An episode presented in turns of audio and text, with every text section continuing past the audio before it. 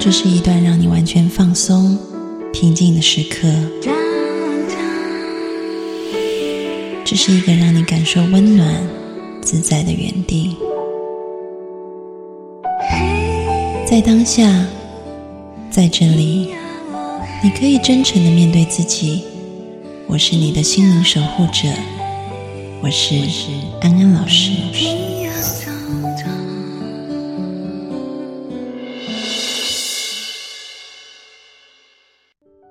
Hello，大家好，我是安安老师。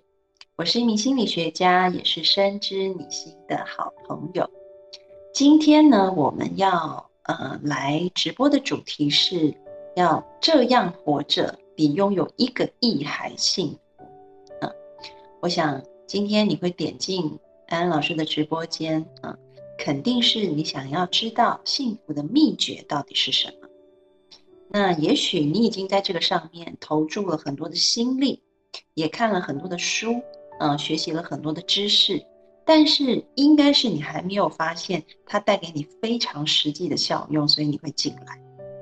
那我要先破个题，就是告诉大家，最新的研究会在今天的直播间里面告诉大家，而要有一个很重要的观念，就是。过往的研究可能都是告诉我们要做些什么可以更快乐、更幸福，但是最新的研究告诉我们什么都不用做，什么都不用做就可以得到快乐跟幸福，而且这个是呃得到快乐跟幸福最有效的方式。那到底是什么呢？我想大家可能很好奇啊，也就是如果我们越想去追这个东西，也许我们会越不快乐。我们越想要去追求快乐，可能会导致我们越不快乐。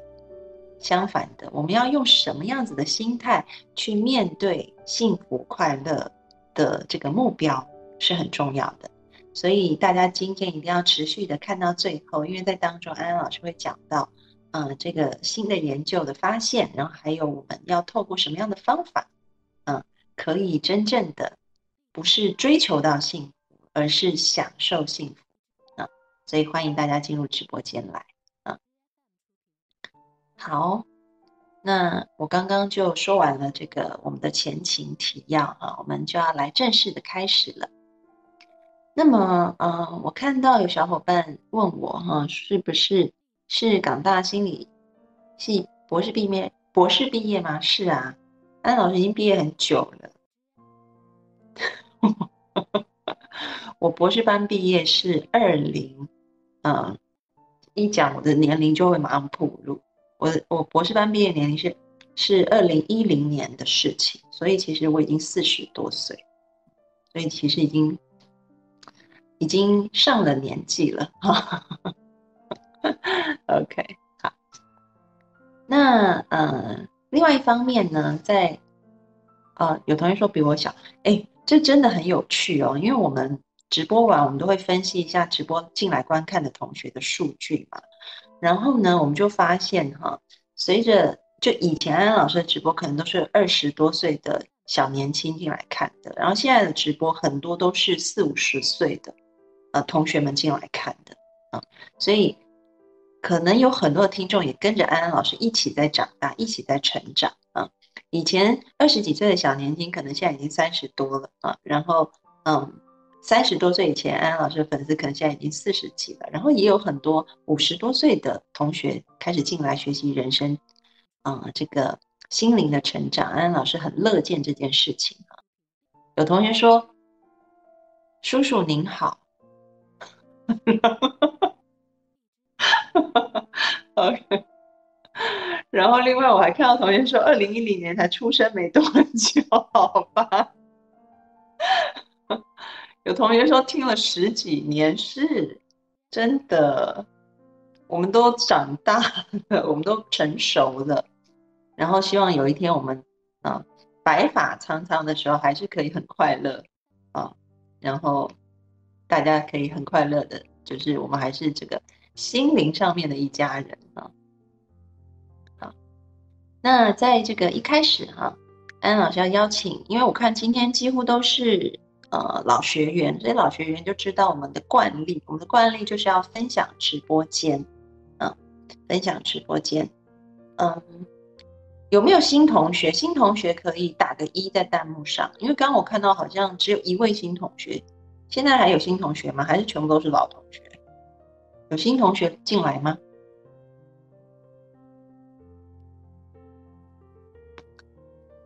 全部都是，全部都是老同学是吧？OK，好，那我们就不用不用再解释了哈。所以各位老学员们，请大家现在哎有 有新同学，OK，好，那我还是稍微讲一下哈，就是在哎，我先问一下你们在小儿通里面的同学，你们现在看我是不是很暗？因为我刚刚突然发现它突然变得很暗很暗，我不知道为什么。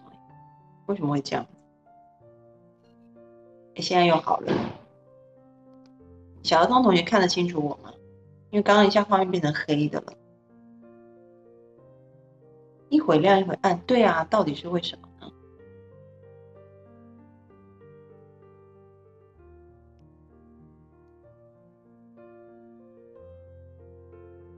到底为什么？我现在在研究哦。好像我靠近它就会变很亮，为什么我后退就会变那么暗？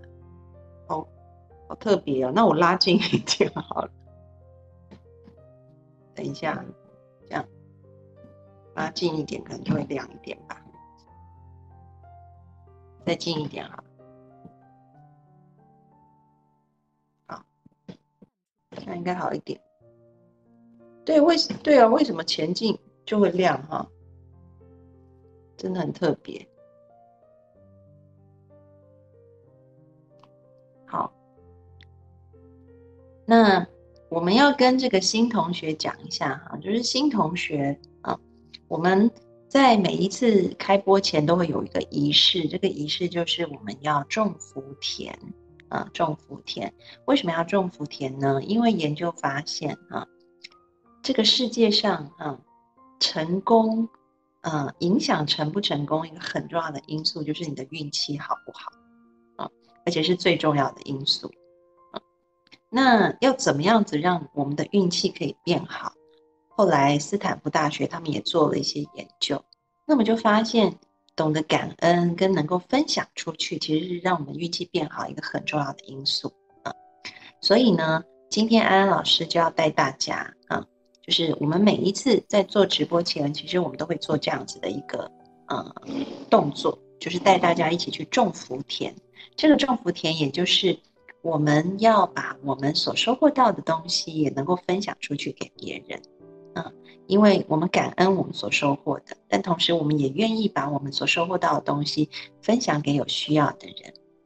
那这样子呢，其实会提升我们的运气，这个对我们的运气大有帮助。同样的，在宗教里面，我们会发现啊，有一些宗教的经典都有说到啊，种福田是很重要的事情啊。那可能就会消除我们人生很多障碍。那要怎么种福田呢？嗯，分享给予是非常重要的关键。你可以选择钱财的这种给予或分享，比如说帮助一些有需要的慈善团体，又或者是说在行为上面去助人。那还有一个很重要的方式是，就是我们可以把我们所所收获到的善知识分享出去，这也是一个。非常重要助人的方式，嗯，所以，嗯，我们分享善知识，其实在这个宗教的经典里面说，哈，它比任何一种，嗯，就是助人的方式来的收获的福报要更大啊，所以它是性价比最高的。那今天如果有一个人因为听到了一些善知识，而且是你散布的善知识，嗯。他心情本来很郁闷，就松开了。他更明白，人生可能有很多方式，呃，不见得一定要透过赚到钱才能够获取快乐。而在当下，他就能够变得开心一些、幸福一些、满足感提高一些的话，那这样的功德就是回归到你的身上的。虽然老师非常的呃，就是嗯，诚挚的邀请大家哈，我们可以常常做这样子，啊，种福田的。啊，功功功课啊，这可以帮助我们啊让我们累积多一些的福报，去除掉人生的障碍。那一个很快速而且一个很有效果的方式，就是我们分享这些善知识。所以，如果你发现有一些人啊，他可能不是很快乐，你可以把今天的视频号分享给他，或者是你分享到你的群、你的朋友圈，都是非常棒的选择。嗯，OK，好，那。种好的同学就在弹幕上打“种好了”，种好的同学就在弹幕上打“种好了”，种好了吗？哦，令种好了，OK。种好的同学就在弹幕上打“种好了”，就是你已经分享出去了的同学啊。OK，我看到大家陆陆续续的都种好了哈。好。OK，好，谢谢大家。嗯，那你们也要谢谢自己，因为你们为自己累积了福报，你们为自己就是投资了自己啊。其实这就像你把一个一块钱丢到一个账户里，或者是去购买了一只非常棒的股票，福报的股票，然后他就会砰砰砰砰砰，然后他就会投资翻倍哈。OK，好，好。那我们现在就要正式的进入今天的讲题哈，我看大家都种好了。我们今天要讲的是这样活着比拥有一个亿还幸福。嗯，我想想要幸福快乐，嗯，可能是每个人这一辈子都非常想要达到的事情。你们先想一下好了，你们这辈子做的任何事情的目的是什么？想想你们这辈子做的任何事情啊，或者是说占你生活比重最重要的事情是为了什么？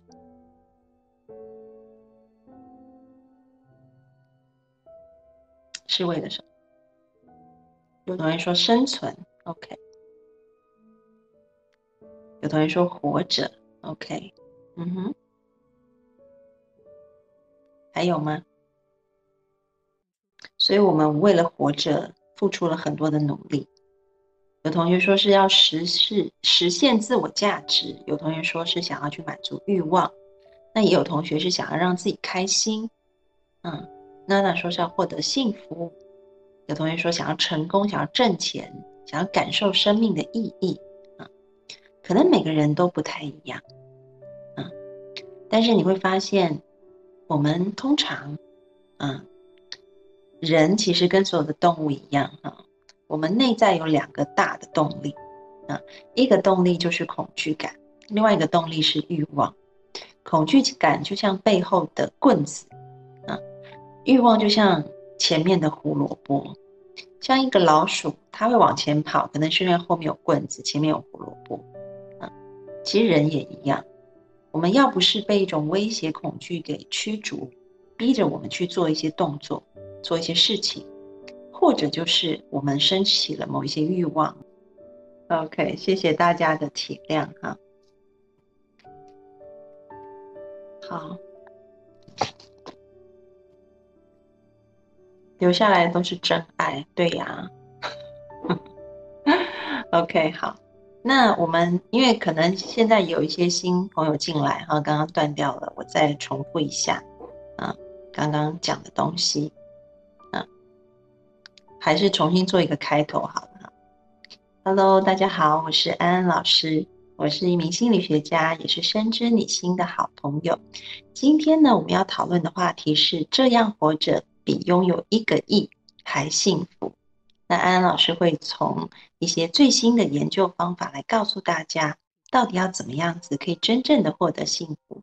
也许你以前的努力，嗯，可能都是事半啊。事倍功半，但是我们今天要教事半功倍的方法啊。好，哦，谢谢悟空，对，悟空讲的很好哈。下次直播前可以主动重启一下 WiFi。OK，好，那下次我就会按照这个悟空的这个给我的建议哈。那我们刚刚提到啊，我们人常常都是处在一个建立目标。完成目标，然后接下来就感觉到满足、有成就感。但是随着时间的推移，你可能空虚了。接下来你就再一次的又建立目标，完成目标啊，然后满足，然后接下来又觉得空虚了啊。所以就像这个我们的这个富豪说的嘛，先完成一个一个小目标，对吧？一个亿小目标，然后接下来再慢慢的有大目标，所以你看到其实人的欲望无穷无尽，我们总是想上了一个坡，再上一层更高，再上一层更高，这样没有什么不好，嗯，但是如果你想要获得幸福，想要获得快乐的话，研究发现，哈，有目标，嗯，是很好的。但是目标也会有些副作用，这些目标可能会让我们在这个达成目标的过程当中感觉到压力很大。然后如果没有达成目标，你也许会有挫败感。而且当你在完成目标的这个过程当中，也许你把重心全部都放在这个目标上，以至于你的人际关系可能也会有一些疏离。可能你跟家人、跟朋友之间的关系也会因为这样子而渐行渐远，所以要怎么样子能够获得我们说真正的一个快乐，是我们今天所要探讨的啊主题啊。那在美国的加州大学伯克利分校，就是 Berkeley 这个大学里面呢，他们的心理学系啊，之前就启动了一个研究，因为他们想。有这么多的方法教大家怎么样获得幸福跟快乐，可是为什么还是有这么多的书？如果大家真的透过这些方法，真的得到了幸福跟快乐，那代表什么？就是应该就不会再一直有新的方法出来了嘛？因为你已经都得到了。可是有新的书、有新的研究一直出来，就代表其实大家可能做这些事情的时候得到的是暂时的快乐。就只是暂时，然后过一阵子可能又不快乐了，所以新方法才会一直出来，所以书才会一直出来，啊，而且这些书的出现可能也暗示了我们人本来的状态就是不快乐的，所以这个心理学系的教授他们就想要做一个研究，看看是不是当我们越去追求幸福快乐，我们就越不快乐跟幸福，所以他们这个研究是这样子设计的。他们呢就问，他们找了一批受试者，然后就问受试者三个问题。第一个问题是快乐反应，你们也可以做一下啊，大家就把自己当成受试者啊，然后到时候我们可以看一下情况，所以你们也去思考一下这三个问题哈。第一个问题是，你觉得快乐是不是反映了你的人生价值？也就是当你觉得越快乐，你会觉得你的人生是越有价值的，这是第一个问题。你觉不觉得快乐反映了你的人生价值？啊，程度有多高？我看很多同学说不是，然后有些同学说是。OK，第二个问题，为了活得有意义，嗯，所以我应该要做一个快乐的人。你认不认同这句话？为了要活得有意义，我要做一个快乐的人，快乐才等于活得有意义。为了活得有意义，我要做一个快乐的人，你认不认同这个这个想法？大家思考一下。啊，有同学认同，有同学不认同。那第三个问题啊，第三个问题，哎。我我觉得很有趣，就是我们刚刚没有直播的黑屏的时候，然后竟然被导流，就很多人 进来。可是可是安老师 并不在直播里，突然觉得很冤枉的感觉。OK，好，然后第三个问题，就是嗯。我们要很注重我们的生活，特别是细节都要很注重，因为这就会影响到我快不快乐。所以，我们必须要很注重生活细节，比如说可能要过得很精致啊什么的。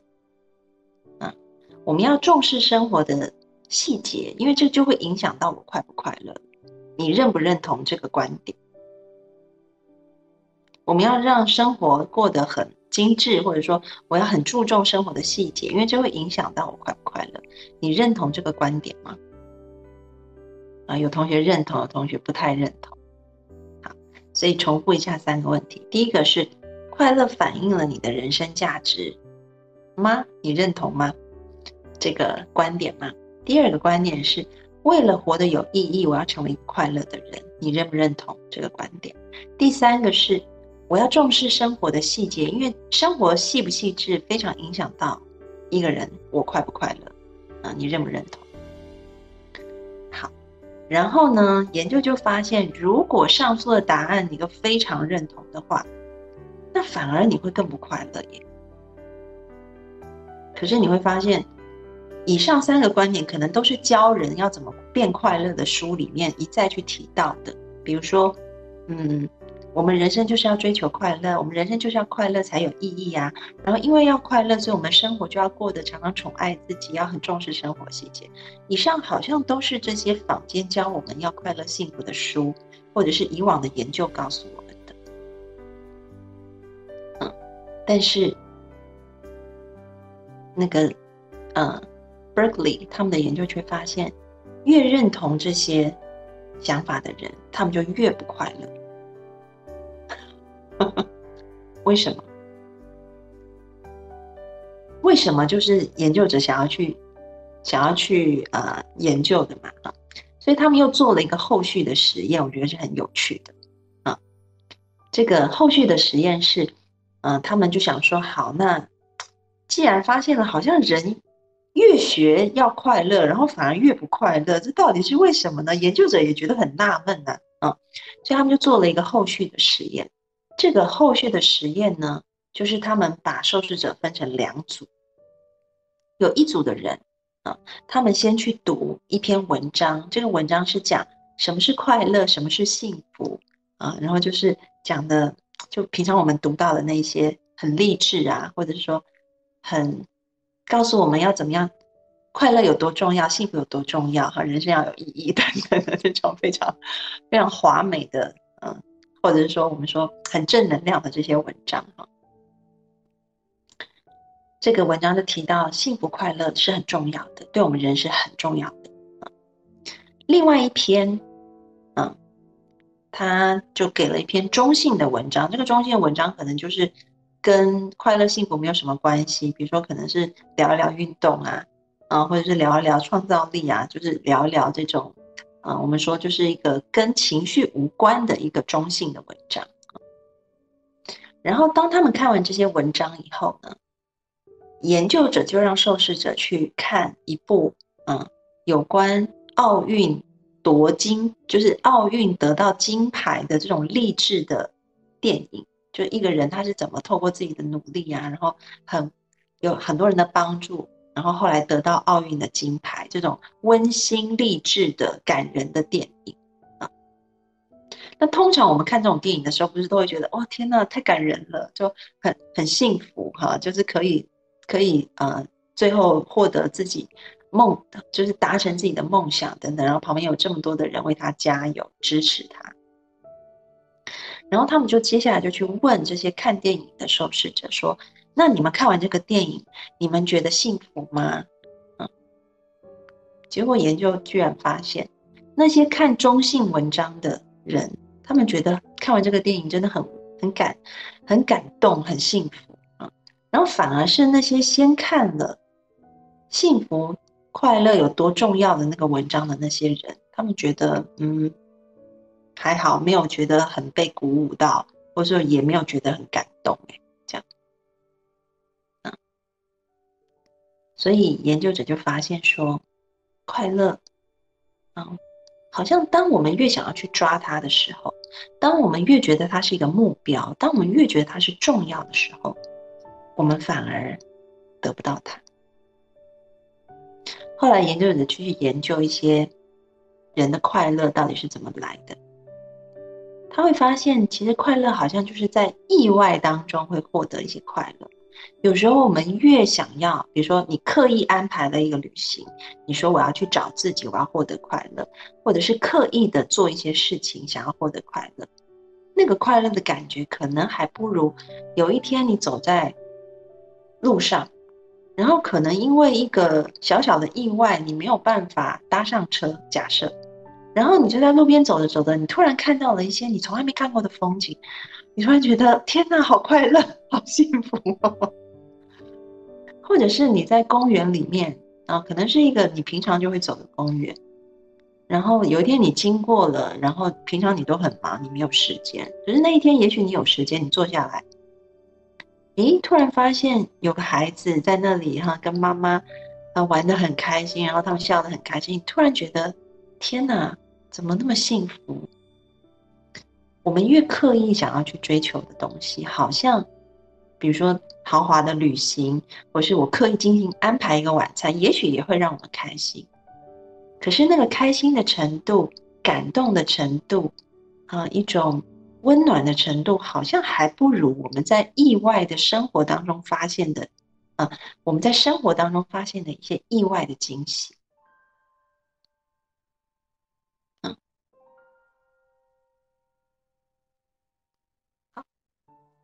那个有同学说，应该是有快乐有强度，只是持续性不高，刻意安排。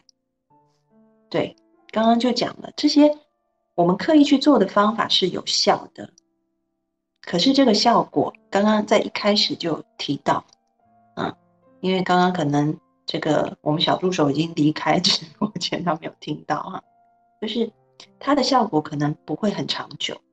嗯，然后接下来就会有一种边际递减的效应，嗯，然后跟你原本的预期可能也是不是那么符合的，嗯，嗯，然后有同学分享到，小孩子可以无缘无故的开心，啊，去旅游坐公车、坐公交下错站有意外惊喜，啊，有执着心啊，所以求而不得等等，啊，那。嗯，当这个研究出来了以后，哈，在加拿大，就刚刚那个研究是美国 Berkeley 他们做的嘛，在加拿大的多伦多大学，他们也去，他们也觉得这个议题很有趣，所以他们接续又做了一个研究，他们就让受试者去列出十件，啊，就是在一个，当然就是说。他们在一个有限的时间里面，让受试者去列出十件会让自己感觉到很快乐、幸福的事情，把它列下来。然后当他们列下列完了以后，再去问他说：“那你现在感觉到快乐吗？”然后反而这些受试者就觉得列完了这个条件以后就没有很快乐，因为我都达不到。比如说，什么可以让我快乐？吃一顿好的东西。啊，然后悠闲的喝咖啡，然后赚到一个亿，对吧？我们今天的直播题目，啊，可能就让我很快乐，不见得是很大的事情哈。因为他们说有些受试者列的可能就是跟家人聊聊天这些事情，但是反而让他们列完以后，他们的快乐程度比列之前还要低一些。啊，为什么？因为快乐被条件化了。当条件化了以后，我们人就会升起比较心。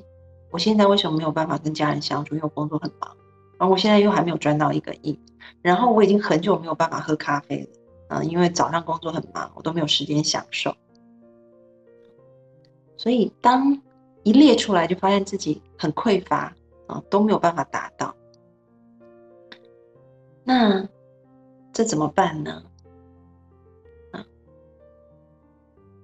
我们今天讲的并不是说抛弃掉以往这些快乐的技巧啊，快乐的方法，比如说在目前研究让人快乐的这个文献里面啊，提到最有效的两种方法，这个我们其实今天一开始在种福田的时候，我们也做了这样的事情啊，感恩跟慈悲这两件事情啊，其实是会让我们感觉到很快乐的，而且是它的。这个强度也是强的哈，但是，嗯，除了这些方法，我们必须要透过，呃，做很多事情才能达到快乐以外，嗯有没有一些不是方法的情况，是让我们可以直接进入那个快乐的？大家去思考一下。对，Summer 说的很好哈，我觉得列出来，慢慢去努力实现就很幸福。是的，嗯，所以我刚刚提到这个研究是，当你列出来了以后，然后你发现你的当下还没有办法达到的时候，人就会有一种匮乏的感觉。啊所以也许。我们不是说列目标不好，有目标不好。你有一个赚一个亿的目标，当然也很好啊。而且透过这个过程，我们在努力的过程，可能你也会享受路边的风景。这也是一些方，这也是一种方式。只是说，我们今天提出了另外一种思考，另外一种思考，也许我们需要一定要去做些什么才能快乐吗？还是我们不需要做些什么就可以快乐？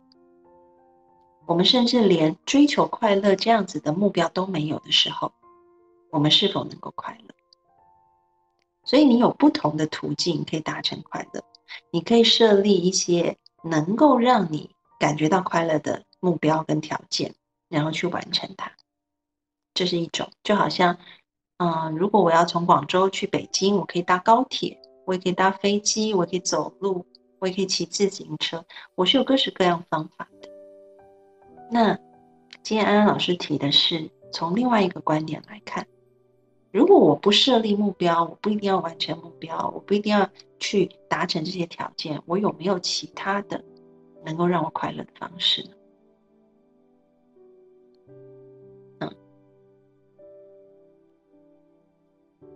那我们今天给大家的一个思考部分，那其实我们刚刚说的很贴切，在正念里面的一个研究啊，在正念里面有一个研究是这样子的，他让大家嗯，就是也是心理学家做的一个研究啊，我们让大家去做自己喜欢的事情啊，然后呢，但是另外一方面呢。我们去让大家专心，我们去询问，啊，这些受试者，当我们专心做一件事情的时候，然后有时候你会分心，你分心去想的是你喜欢的事，或者是你分心去想的是你不喜欢的事，啊，还是你专心的在做事情，那哪一种程度比较快乐？后来就发现，其实当我们能够真正的活在当下，专注在当下的时候。那是最快乐的，而不是分心去想一些让我们感觉到愉快的事。可能有些人会觉得，我想让我自己开心的事，应该是最开心的吧？那不见得，反倒是我们没有这种好恶的判断，没有说我喜欢或不喜欢的判断，把这些判断全部都放下来了，然后就是好好的去做我眼前该做的事情。这样的感受，其实反而是能够让人感觉到最幸福跟最快乐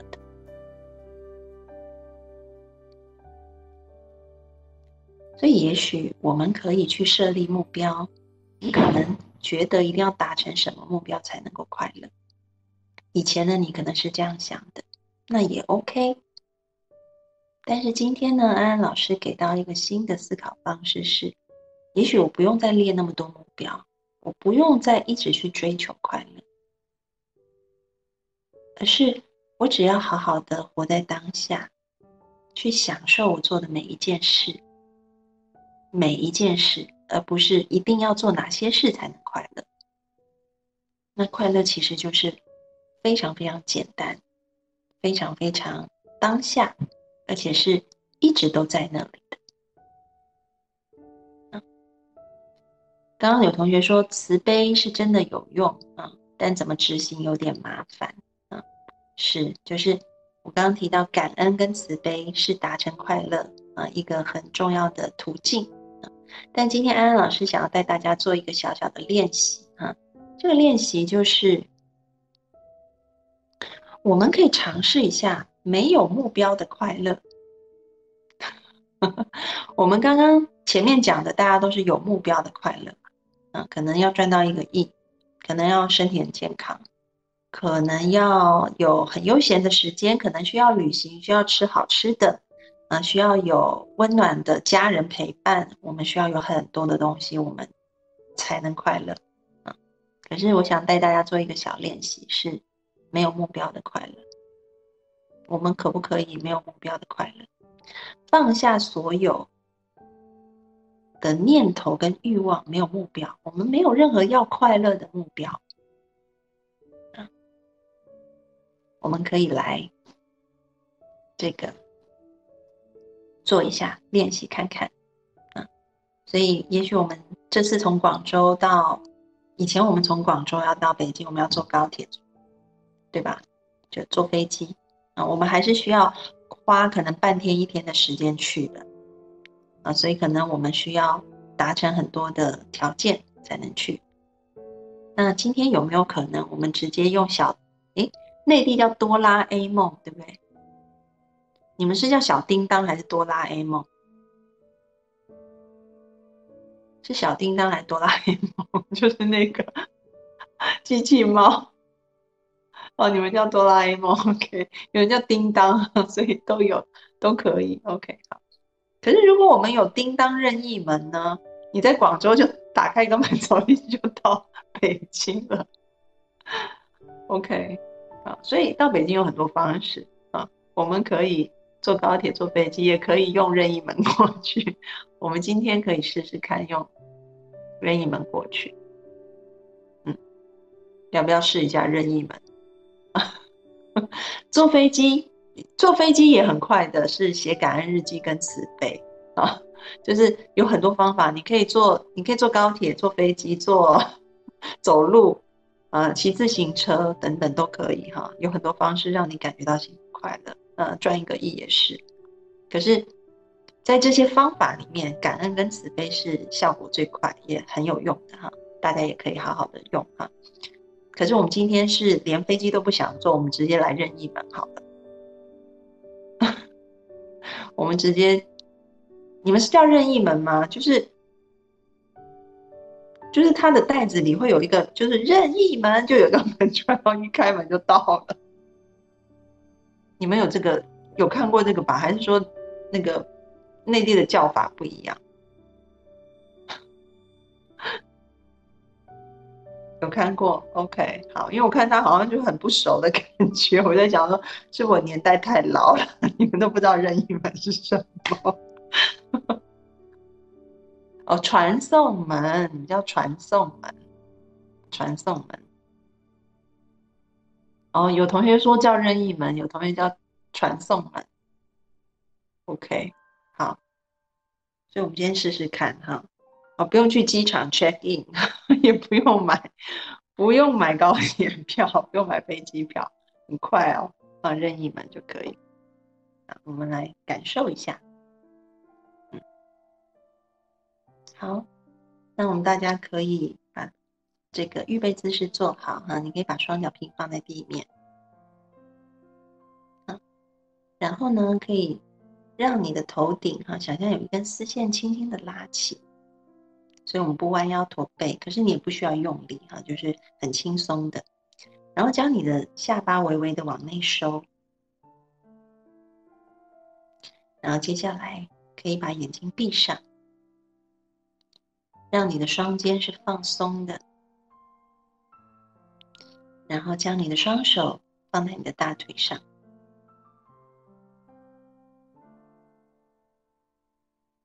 我们先来做几次的呼吸，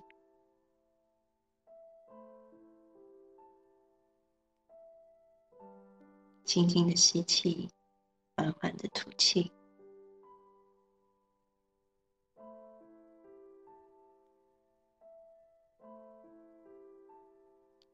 觉知自己的吸气，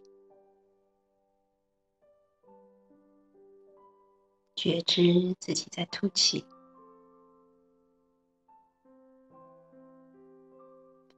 感受自己的一呼一吸，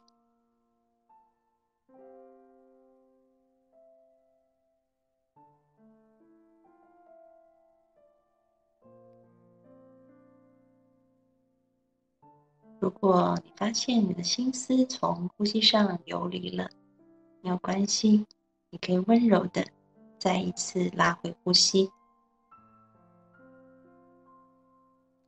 没有什么事要做，没有哪里要去，就是单纯的感受自己一呼一吸。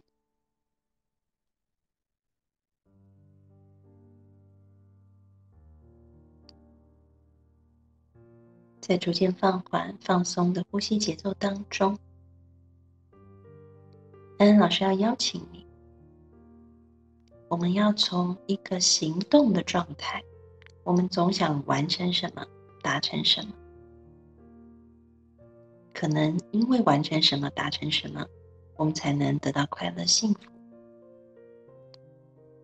这样的状态没有问题，也没有错。可是，也许。我们不一定要完成什么、达成什么才能够幸福。我们今天可以来尝试一下，从一个行动的模式进入一个存在的模式，从 doing 到 being。我不用做什么才快乐，而是只是因为我是我，我是呼吸，我就可以快乐起来。怎么做呢？这个做法很简单，但是可能也有一点难度，所以我们只给自己三十秒的时间就好。我们来尝试一下，暂时放下你所有的欲望。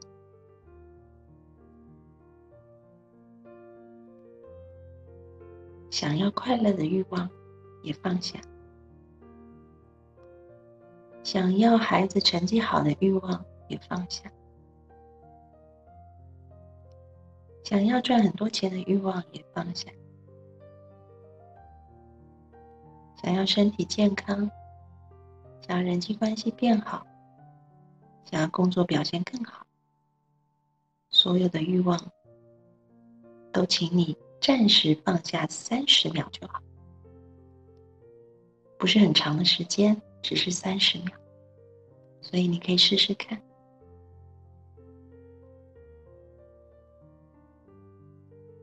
你对于刚刚我提到的，甚至是没有提到的那些欲望，在这三十秒里面，你都没什么兴趣。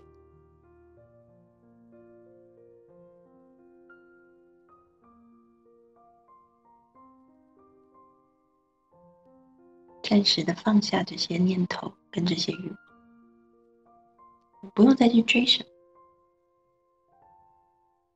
把所有立下的目标都暂时放下来，三十秒。我不需要再去追求什么，我不需要再去建立什么，我也不需要去完成什么。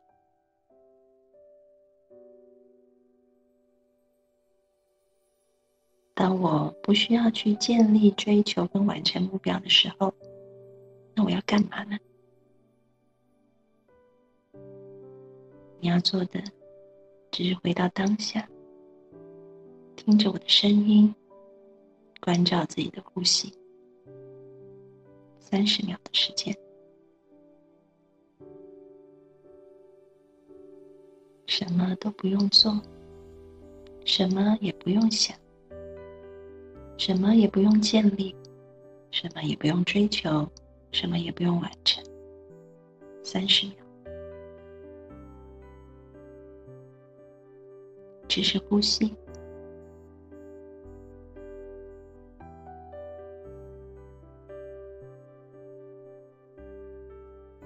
单纯的呼吸着，享受生命单纯的品质。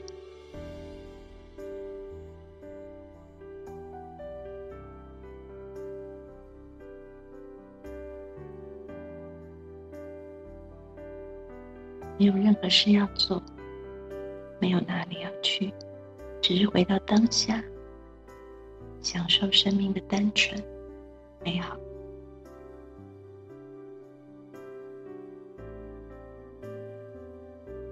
三十秒的时间到。现在，我们可以把这样子的一个感觉，从你的呼吸逐渐的扩展到你的全身。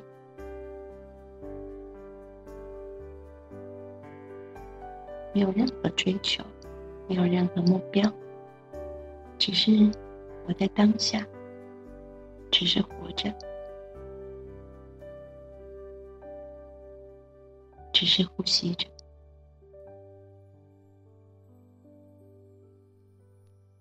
现在，我邀请你可以动动手指头，动动脚趾头，搓搓双手，揉揉眼睛，把眼睛打开。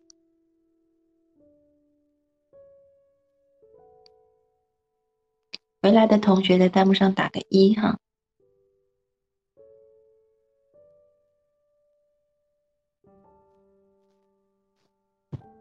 OK。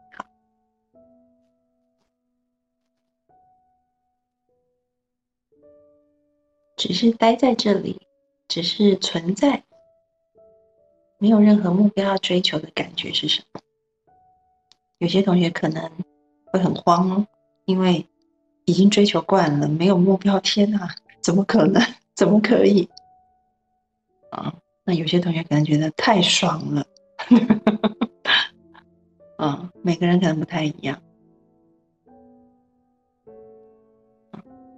有同学会很心慌，OK，这也很正常。有些同学可能是轻松，有些可能觉得感觉很好，啊，有些同学觉得是空，有些同学觉得是宁静，啊，有些同学可能觉得很不适应、很不习惯，啊，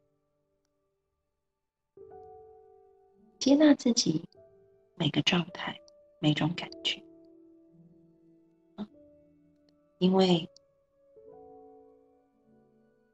啊，有同学说有些念头，但很舒服。嗯，同学说还是静不下来，因为分心了。嗯，有同学说我还是放不下，怎么办？我刚刚说我们只放多久？三十秒而已，对吧？嗯，所以三十秒以后，你可以选择拿起来啊，没有问题。所以不用纠结，我现在怎么又拿起来了？说 OK 的。嗯，OK。然后有同学说，感觉需要放下东西太多了，有点伤心，怎么这么多？啊，OK。嗯，每一种感受，嗯，每一种体验，都是你生命当中所要呈现的。所以，我们都带着一颗接纳的心，嗯，去感受当下生命要呈现给你的东西。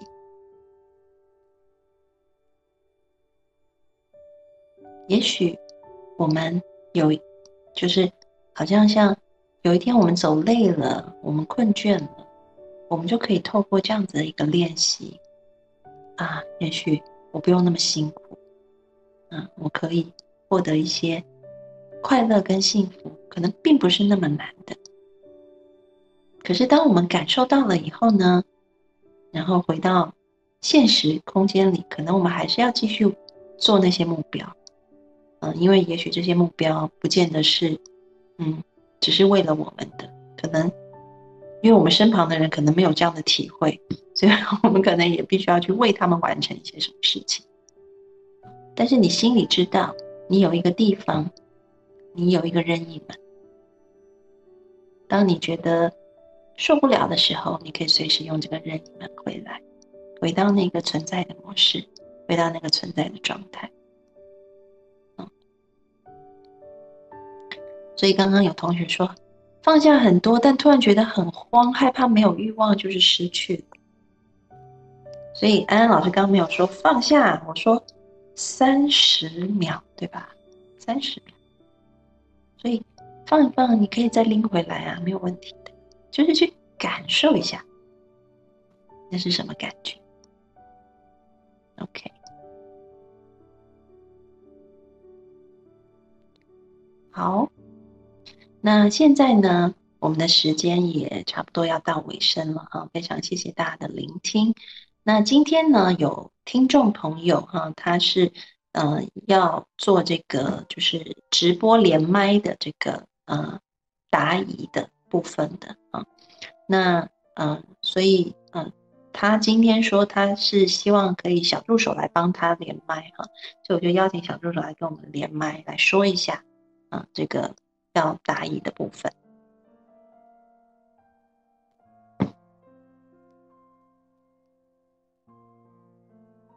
听得到我声音吗？哦，可以，请说。好，我现在说一下，呃，目前这个听众的问题。我是一名初中英语老师，女儿今年高三，她在读初中的时候，是我自己带她班主任。那时因为我对她要求太高，又因为多重身份，孩子一度抑郁。我也曾找安安老师咨询过，也曾孩子也曾找安安老师咨询过。最近高三的一次调考，孩子因为担心自己考不好，说肚子疼请假了。我也跟孩子沟通过，问他为何不参加考试，他说不想考。我说考试结果不重要，重要的是发现个人的问题。这样才能更好的迎接高考。他说肯定考不好，而且考不好的后果他不愿意接受，宁愿选择请假不参考。我说他逃避不行的。他说我又不是他，无法体会他考不好的后果。再说下去他就会发怒，让人走开。我把这件事跟班主任说了，没想到。班主任在孩子请假的时候，在班里说他逃避考试。待他返校后，有同学向孩子告知此事，他有些受不了了，感觉自己没脸面了，跑到天台说想要跳楼。他跟他说他恨我，恨老师，恨我和老师一边，恨老师不放过他。我后来与老师沟通，了解，因为他们班每次考试总有人请假不参加考试，影响极坏。这次就我女儿没有参加考试，而有同学真的生病却坚持考试，因此老师拿他当反面教材说事，孩子却无法接受，回到家冲我发脾气。让我既担心又无助，担心他会受不了批评，无助他没有勇气去参加考试，无助他不想拼搏，得过且过。我该怎么放心担心呢？能够怎么协助孩子呢？高三这么重要的时期，说不重视成绩都是假的。每天早出晚归也十分辛苦，学校也抓得紧。孩孩子偶尔想请假休息一下，我也忍不忍心拒绝。但是其他同学都在坚持，他这样动不动就请假，一方面老师不爱，另一方面我也担心他调课。但如果不同意，又担心他彻底不去学校。作为家长，感觉好难。我想着自己做好自己的事吧。孩子自己的事情就自己处理吧。可是他说要跳楼的事，我如何不管？可也不知道怎么管。以上就是这位听众的问题。嗯，好，谢谢谢谢小助手哈。那我就先把你退出去了哈。OK。嗯，我想，嗯，安安老师听到。这个妈妈的这一些心声啊，真的也是觉得很心疼啊，所以我也邀请所有的，在我们今天来听直播的这些嗯其他的学员、其他的朋友们啊，我们可以去感受一下今天这个妈妈的心有多么的难受啊！听到女儿这样子说，可能要伤害自己啊，那个心情一定是很难过的，嗯。那我想，同学们可以先在弹幕上面给我们的妈妈啊一些鼓励啊，一些温暖，一些支持。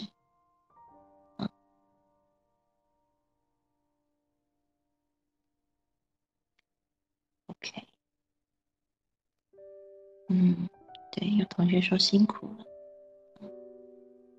然后也有同学说高三的孩子的确压力巨大。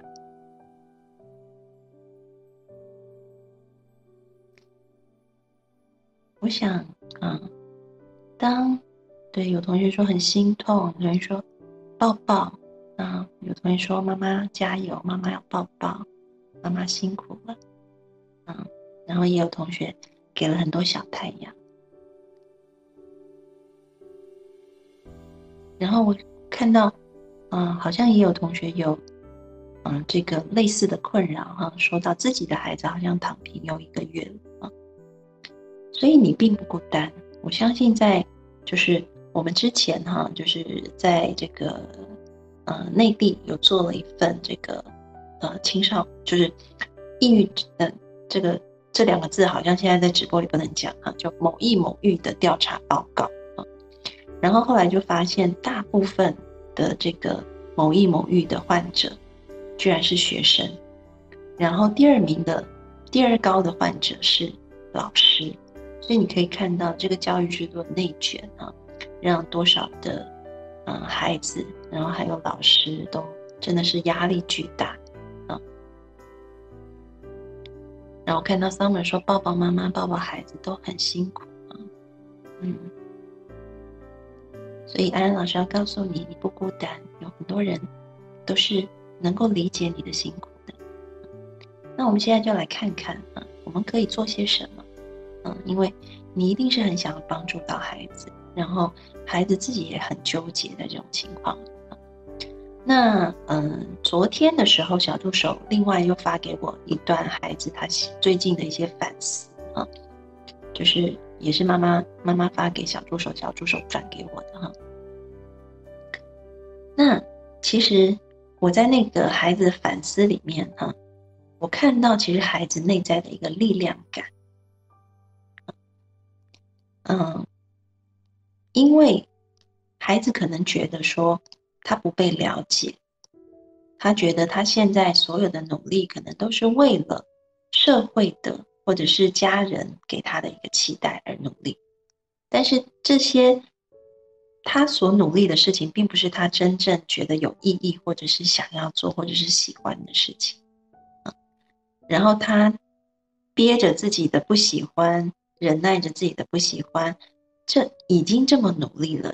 啊但是有时候他可能做不到，却还可能要被嗯班主任说是不勇敢，嗯，或者是被别人说这个事就是不够好，那他自然会觉得很委屈，因为他觉得我并不是为了我自己，而是我是为了别人，为了家人，为了社会，已经这么这么硬把自己逼在这样子的一个情况呢，可是大家好像并不理解啊。那孩子的反思以后，我觉得我看到了孩子的力量。孩子说，他决定要开始为自己而活，他决定要开始，嗯，过好每一天，把当下每一件事情做好。他不见得一定要去完成什么很大的目标，其实跟我们今天讲的直播主题，如果妈妈前面也有看的话，你可能会发现好像有一点类似。孩子在寻找他生命真正快乐的那个内在力量的来源，所以也许在这个我们说，嗯，孩子可能出现了一些嗯很低沉的状况，或者是他会有一些很抗拒、很叛逆的举动，或者甚至想要伤害自己，很难受。前面的那一些痛苦，那。为什么发生这个痛苦？其实孩子在那个反思里面，他也写，他也写出来了，就是因为他觉得他被，他是硬逼着自己去做这些他不喜欢做的事情，但是他的辛苦跟努力，好像还是没有被看见，或者是他的辛苦跟努力没有办法得到很好的成绩，嗯，所以可能嗯，他会想要逃走。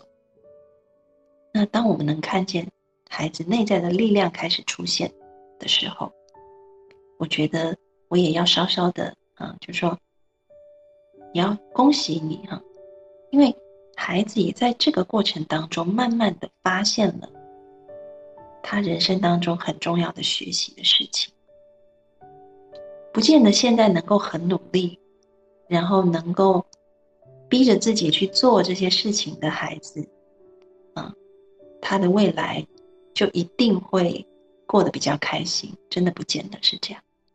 但是你的孩子能够在这个过程当中，现在开始去发现，他想要为自己而活，他想要把当下每件事情做好，他不再是为了非常眼前的目标，嗯，去，去，呃，去去去努力。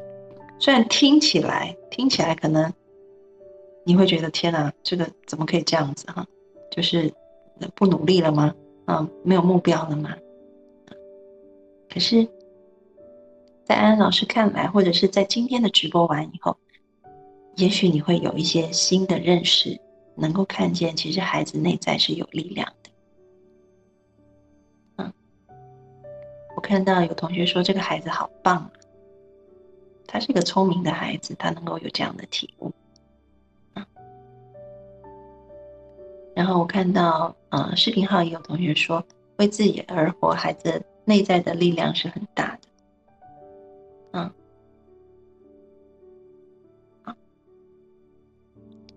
然后视频号也有同学说，妈妈也很不容易哈。虽然学习，嗯，学校在现阶段很重要，但是，嗯，真的，孩子啊的这个感受是很重要的哈。OK。然后我看到小儿童里面的同学啊。嗯，那个悟空说：“哈，我抑郁的，呃，我某抑某郁的时候，觉得对我很有用的一句话是：人不是一定要快乐的。是的，嗯，是有被接纳的感觉的啊。所以，身为家长，啊，既然我们知道孩子内在开始出现力量了。”我觉得真的是可以去赞许他有这一个部分的，虽然说我们当然也会很希望孩子能够负起责任，我们也很希望孩子能够考试考得好，特别是我明白说在在内地啊这种内卷的状况，老师嗯也特别是老师的孩子压力又巨大啊，特别会想要有好的成绩，所以其实接下来可能是。孩子开始想要为自己而活，而妈妈也可以开始做这件事。你可以跟孩子一起去努力做这件事。这是什么意思呢？就是，也许在某种程度上，妈妈也是，就是我们从小到大可能也都被社会教育，被我们的家人教育，怎么样叫做负责任啊。我们应该要去满足身旁所有的人的期待，然后我们也会把自己的就自己喜欢的事情，嗯，然后放得很低很低，然后希望可以先满足到别人。但是也许孩子今天有这样子的一个呼声，也是在提醒我们：我们自己，我们可不可以也开始为自己而活？这个为自己而活，并不是一个自私。而是，如果放下别人的那些眼光，我有没有可能回复到我自己本身啊？真正觉得哎很有意思的事情，有些事情我可能觉得真的没有意思，我就不一定要去做。所以，并不是说我们不管孩子，我要做，我要做，管我自己就好了，我就不管孩子了，不是这样，而是妈妈可以跟孩子一起去发现。如果我们不按照别人的想法，我们能不能够活出自己？或者是妈妈跟孩子可以一起去发现，如果我就是把每天要做的事情做好，这是不会，这是否会带给我更大的快乐跟力量？所以我觉得这个生命经验是女儿跟你一起共享的，嗯，我们可以做她的朋友，在旁边鼓励她，甚至跟着她一起成长，那就不是女儿在单打独斗，然后旁边的人可能就是担心焦急，因为我们的担心焦虑对于女儿来说也是一个很大的负担。可是如果我们可以羡慕，我们可以配合，甚至我们可以跟着她一起。那我相信女儿会觉得，哎，你就是我的队友，我们可以一起，一起重新去发现内在的力量，一起重新去发现自己真正想要做什么，不想做什么。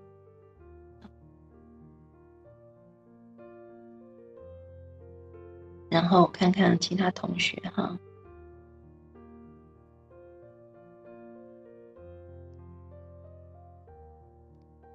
为自己而。哦，桂珍子说为自己而活，自然产生内驱力去改变啊。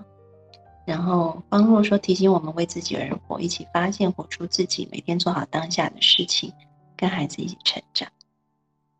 嗯，所以其实就是成为孩子的队友。这个队友不是在旁边敲锣打鼓说加油加油加油加加油，不是。嗯，这个你不要想。高三不是他一个人在跑啊，所有的家长可能都在陪跑，对吧？可是别的家长的陪跑，可能就是在旁边，啊，做做很多事情，然后护着孩子啊，一定要让孩子就是考得很好啊，这样子，然后孩子就只要好好念书就好啊，家长饭也要做好啊，什么都都把它预备的好好的，嗯，帮他就是帮他把一切事情都安排好。我讲的陪跑并不是这样子。而是孩子现在已经定下他的新目标了，所以我们可以跟着孩子的新目标一起去陪跑，而不是孩子就是原本我们认为的旧目标。孩子的目标是活出自己，孩子的目标是做好当下每一天该做的事情，为自己负责。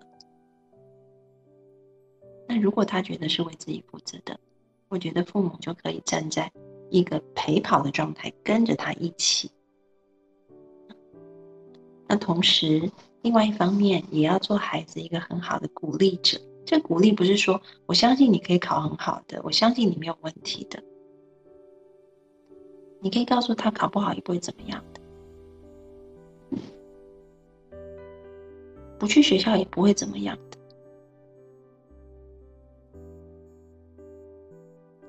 虽然这个话听起来可能好像很离经叛道，啊，但是孩子他为什么现在不去学校，或者是他会有逃避的行为？因为他内在一定还是很在意别人的想法。那只有当我们都不在意他的成绩了以后，他可能才比较容易放下这个部分。所以。的确，这个部分对妈妈来说也是一个挑战。就像你说的，哈，你说高三怎么可能不在意？是，怎么可能不在意呢？但是现在老天要你学习一个功课，是我们可能要学着，不只是去看重成绩，不只是被内卷，而是看见其他也许比成绩更重要的事情，健康也好。我的开心也好，我的自在也好，啊，也许要去看见其他的东西。所以，当孩子的一个支持者、陪伴者、陪跑者，啊，同时我们自己的生命也跟着他，也许重新去调整方向。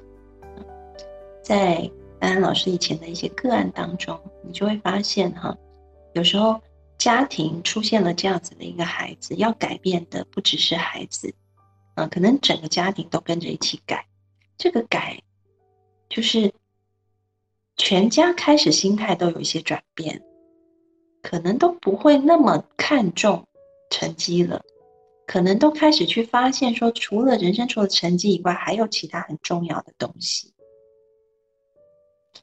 然后，当家庭的氛围慢慢开始转变成这样子以后，哎，反而孩子开始愿意去念书了。因为他会觉得，嗯，那就是你们就没有在没有那么看重这个东西以后，他内在那种对于父母的或者社会对他的逼迫的那一种反抗反而减少。那他这种感受的减少、焦虑的减少，反而让他比较可以安心的把他当下的一些书都念，嗯，给念好。所以父母开始去转变自己的观念，然后跟着孩子的新目标。帮助孩子去达成他的新目标，我觉得这也是很重要的。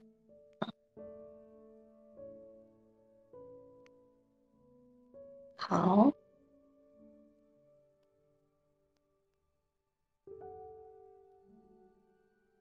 然后我们看看哈，常玉常玉助教说，孩子的事当妈妈真的不容易放下，除非孩子的事情解决了，才可以慢慢管理好自己，爱好自己。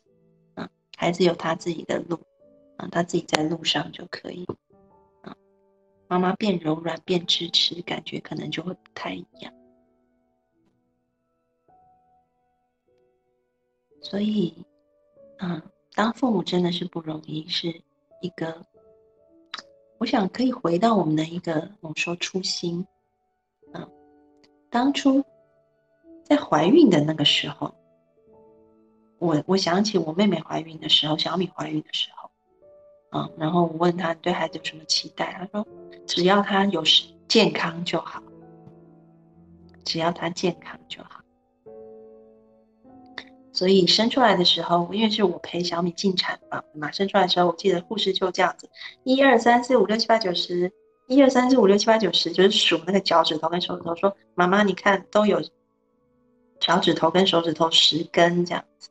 他是健康的孩子，啊，然后我妹妹突然一颗那种大石头就放下来，松了一口气。我们曾经，嗯，就是我们曾经对孩子期待，就是只要是有十根手指头、脚趾头，健康就好。可是当我们进入社会，我们开始可能有很多很多的要求，这些要求，因为我们可能从小也是被这样要求的，成绩要好，嗯，家庭要好。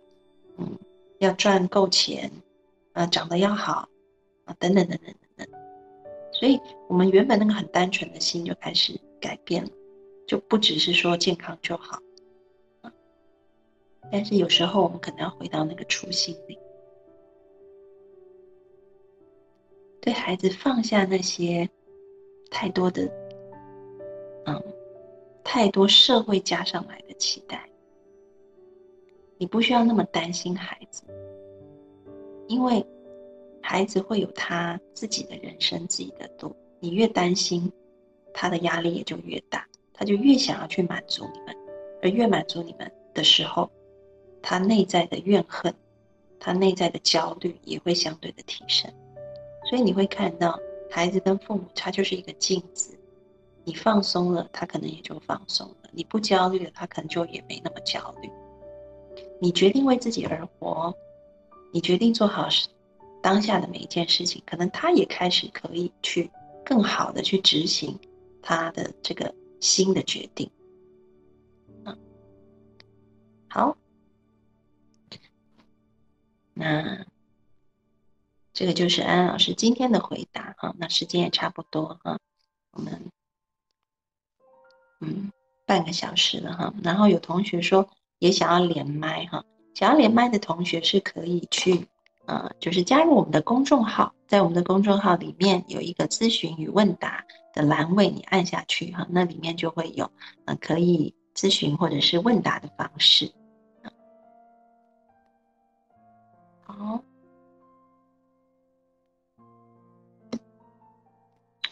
好，谢谢大家。那我们今天的直播就要到这边告一段落了，然后我们每个人都来祝福这个妈妈，也祝福这个孩子，好吗？因为其实众人的力量是很大的，我们的心念是，就是众人的这个心念是很有力量的啊，所以我希望今天这个妈妈的问题他提出来了，既然大家都来听了，我们大家也都给予慈悲的祝福，祝福孩子，也祝福妈妈。好吗？我们一起来祝福。祝福妈妈跟孩子都可以让高三这个时间啊，重新的学会啊，人生更重要的事情，比成绩更重要的事情是什么？我觉得孩子已经看见了，那妈妈也可以跟着他一起看见。嗯，同学都在祝福你哦。你看，就是在视频号上，或者是在这个小儿童里，哈，有很多很多的祝福。嗯，OK，好，那我们就带着一个祝福的心，啊，然后慈悲的心，我们就要结束今天的直播了。啊，希望大家。都能够带着慈悲跟祝福，啊，把这个慈悲跟祝福给到自己，也给到身边的人。好喽，那我们今天就要告一段落啦。谢谢大家，下次见啦，拜拜，拜拜。